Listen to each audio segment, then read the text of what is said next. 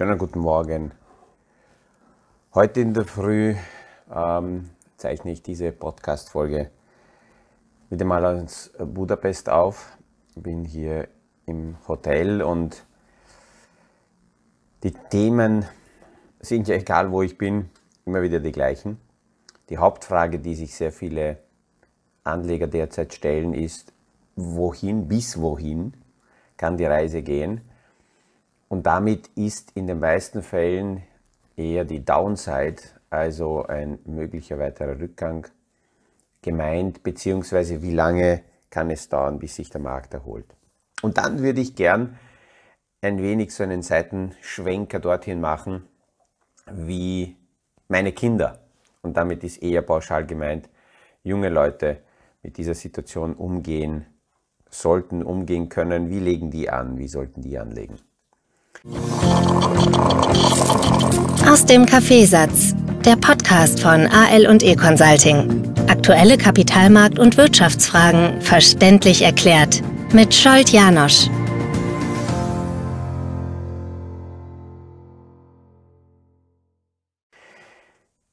Wenn äh, so eine Phase lang dauert, dann werden die Berichte, die man lesen kann, sehr polarisierend sehr schwarz-weiß, sehr extrem.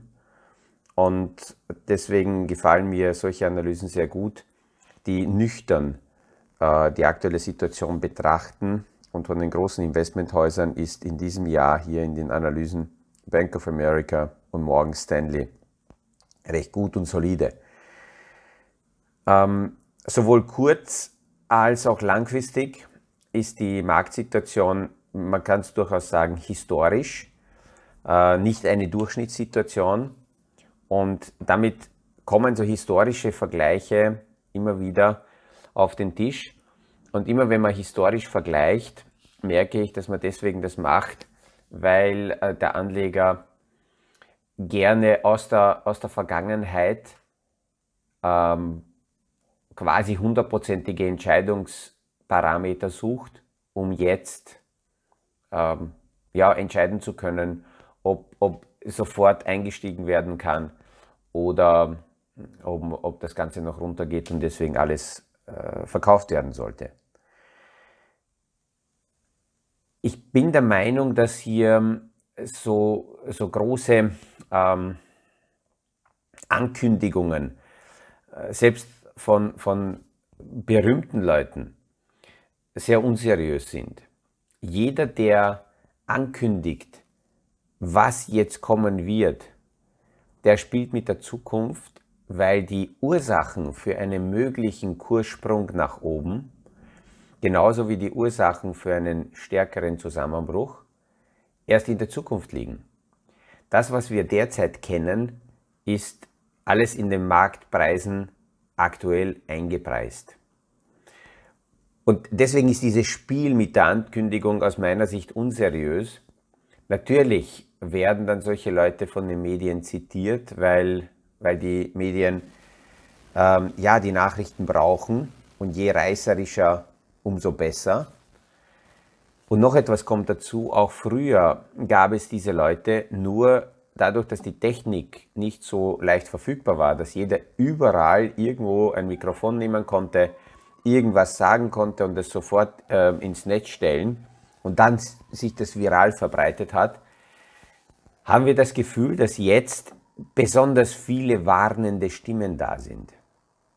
Ein Teil davon ist Marketing und man darf nicht vergessen, dass hm, recht viele, die sich äh, im Moment melden, speziell im amerikanischen Markt, zum Beispiel Hedgefondsmanager, das auch nutzen, dass die Masse in irgendeine Richtung sich bewegt, ähm, weil sie davor ihre, ihre Position oder ihre Wetten da abgeschlossen haben.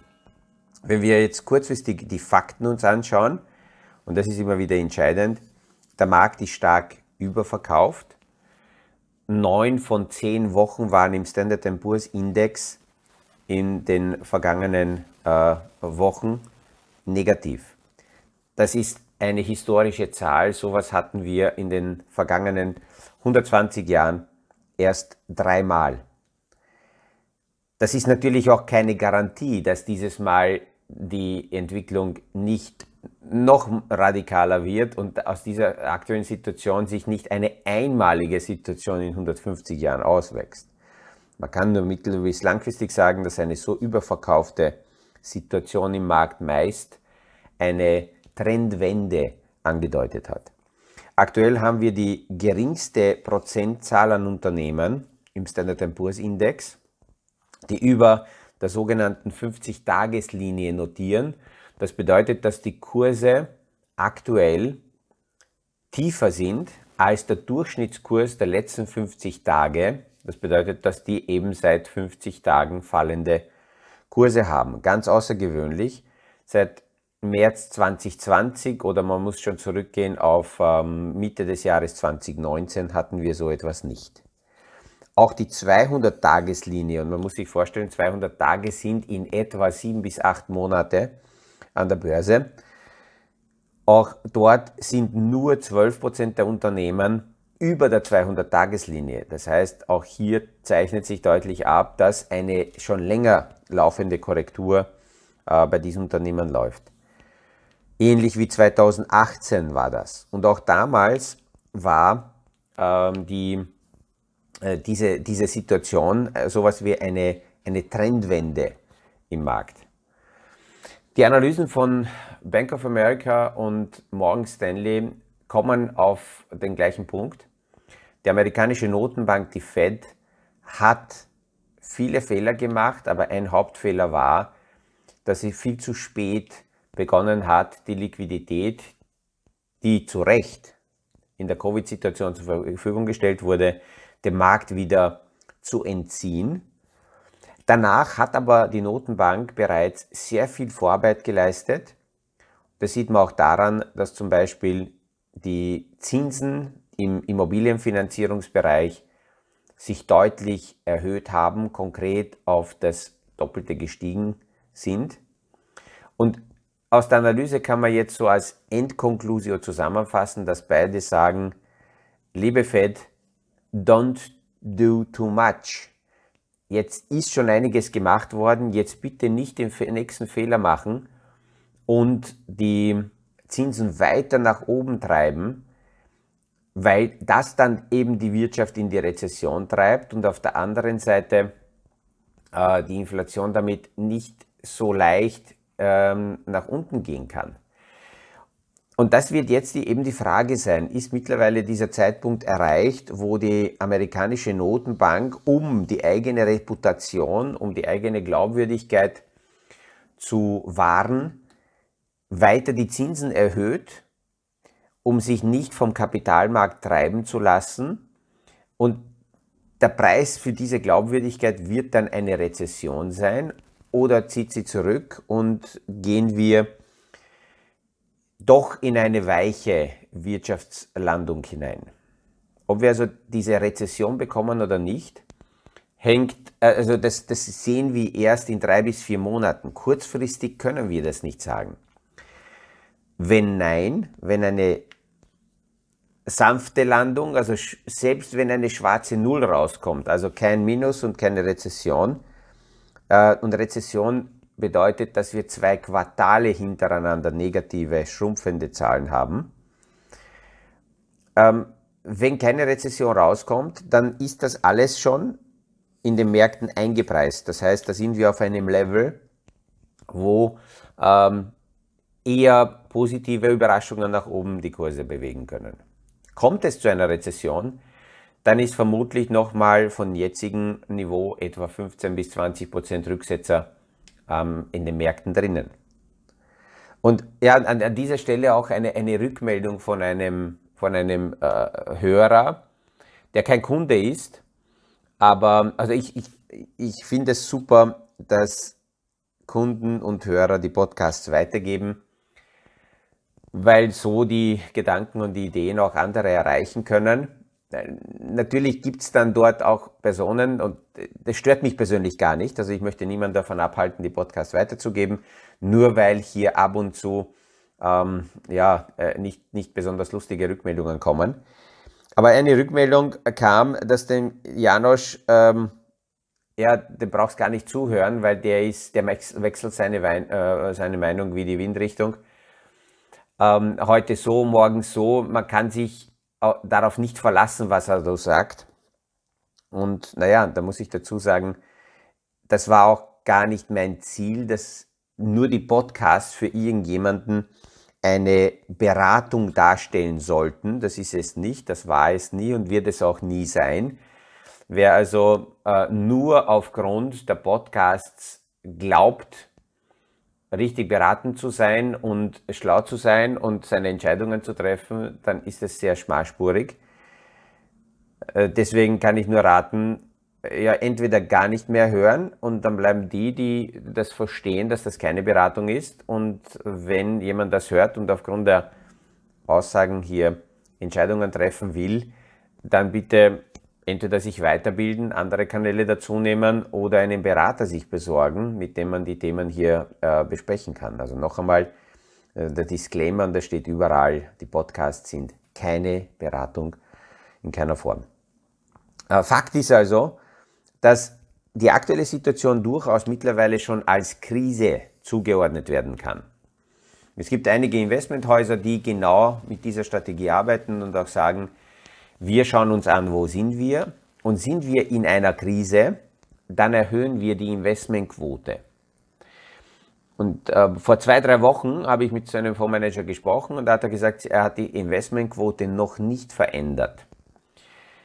Und jetzt kurzfristig, nachdem ich letzte Woche ihn wieder mal äh, getroffen habe, hat er gesagt, er erhöht jetzt aktuell die Investmentquote von 80% auf 90%, weil sehr viele Parameter mittlerweile darauf hindeuten, dass, die, dass, dass wir tatsächlich in einer Krise sind. Und das ist ihr Basismodell, dass wenn wir in Krisen sind, dass sie die Cashquote senken, die Investmentquote erhöhen es könnte durchaus noch eine weitere Krisenverschärfung kommen, dann wird, würden Sie die Investmentquote auf 100% erhöhen, aber aktuell tun Sie es noch nicht.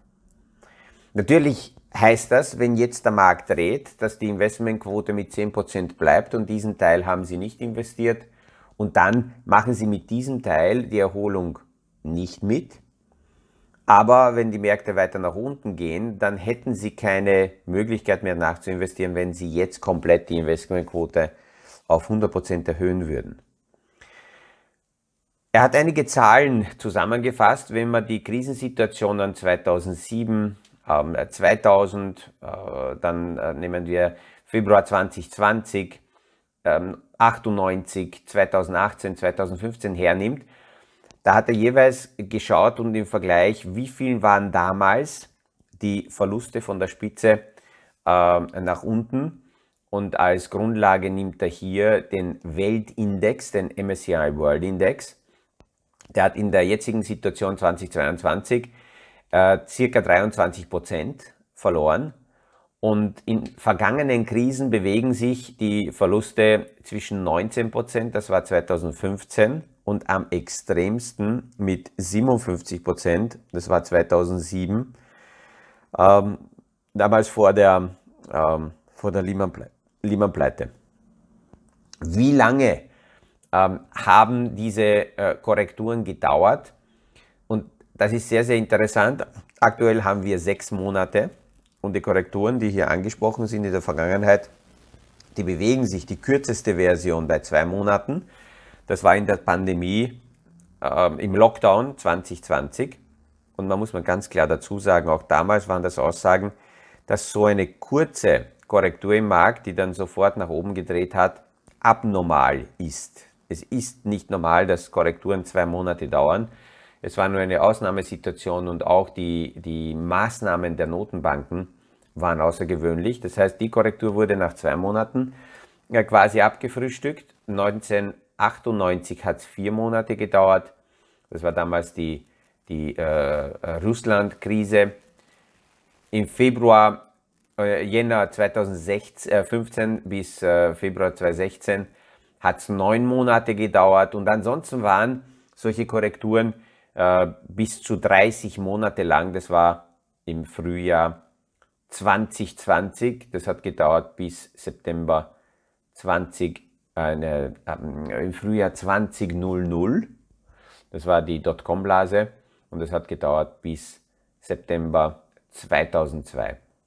Also wenn man das so miteinander vergleicht, dann ist die jetzige Situation durchaus als eine Krise zuzuordnen. Deswegen macht es für ihn Sinn, dass er hier hineingeht und mittlerweile die Investmentquote erhöht.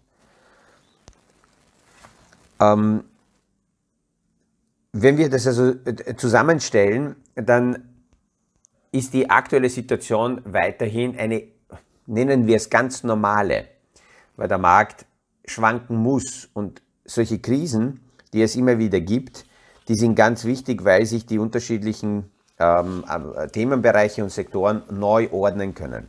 Und ich habe am Anfang auch gesagt, ich äh, schaue mal an, was könnten meine äh, Kinder in so einer Situation machen.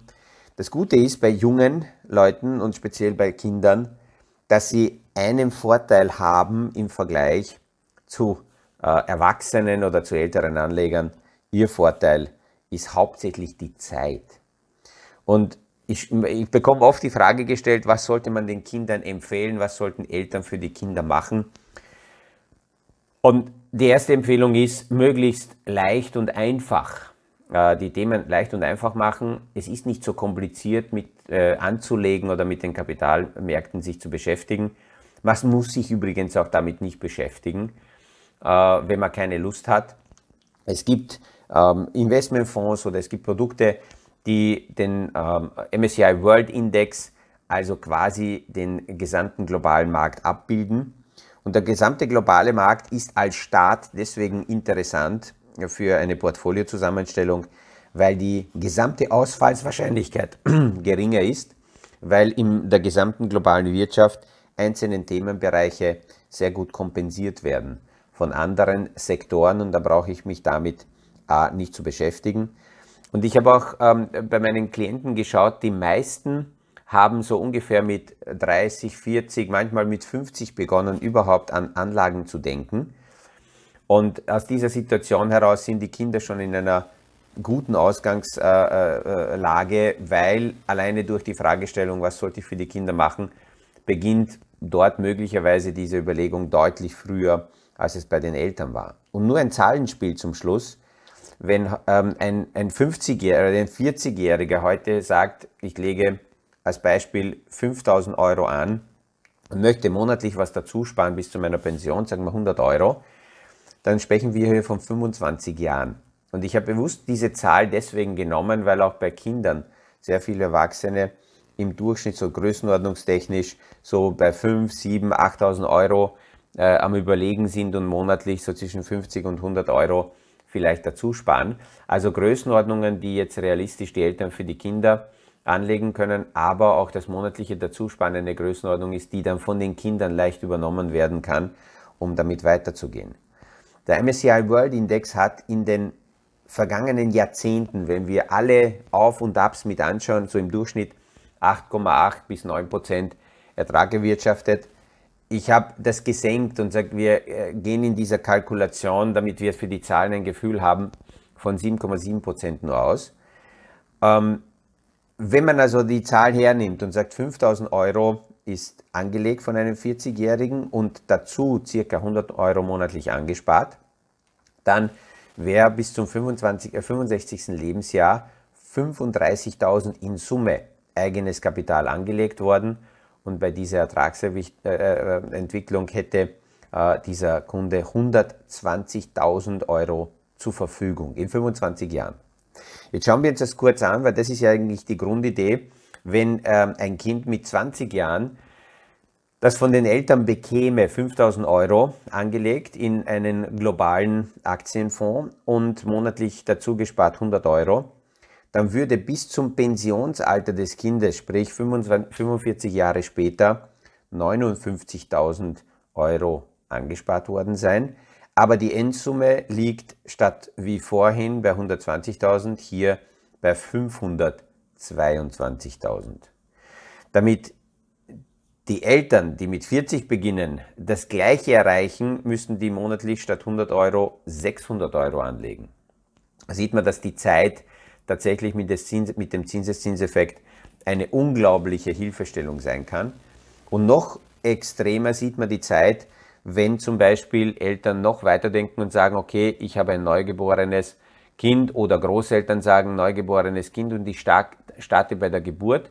Und das Kind übernimmt es dann später und spart vielleicht an. Und wir sind bei den gleichen 5000 Euro zu Beginn plus monatlich 100 Euro dazu, dann würde bei diesem Kind von 0 bis zum 65. Lebensjahr 83.000 Euro angelegt worden sein. Und bei der Zinsentwicklung, die ich vorhin gesagt habe, mit Zinsen und Zinseszinseffekt sprechen wir von einer verfügbaren Summe im Pensionsalter von 2,6 Millionen. Und deswegen ist es so, dass fast egal ist, wie die Märkte sich entwickeln, viel wichtiger ist, die Zeit und die Langfristigkeit zu nutzen. Und das ist für junge Anleger eines der Hauptvorteile. Sie können die Risiken mit der Zeit und mit der fortlaufenden Ankaufsstrategie massiv senken und die Rendite brutal erhöhen. Ich hoffe, dass diese Beleuchtung und diese Gedanken auch heute äh, interessante zusätzliche Ideen gebracht haben. Äh, freue mich, wenn wir uns morgen wieder hören beim nächsten Podcast aus dem Kaffeesatz. Das war aus dem Kaffeesatz, der Podcast von AL und E Consulting zu aktuellen Kapitalmarkt- und Wirtschaftsfragen, verständlich erklärt mit Scholt Janosch. Aktuelle Fragen, Rückmeldungen und Anmeldungen zum nächsten Kapitalmarkt-Talk findet ihr auf unserer Homepage www.aleconsulting.at.